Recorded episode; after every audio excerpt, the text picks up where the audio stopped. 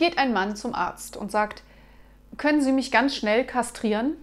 Der Arzt, guter Mann, haben Sie sich das auch ganz genau überlegt? Er, ja, ja, meine Freundin wartet unten, wir wollen noch ins Kino, machen Sie mal. Nun gut, der Eingriff wird durchgeführt, eine Stunde später geht der Mann aus der Klinik raus zu seiner Freundin. Sie, und? Hast du dich impfen lassen? Er, impfen? Ich kam nicht auf das Wort.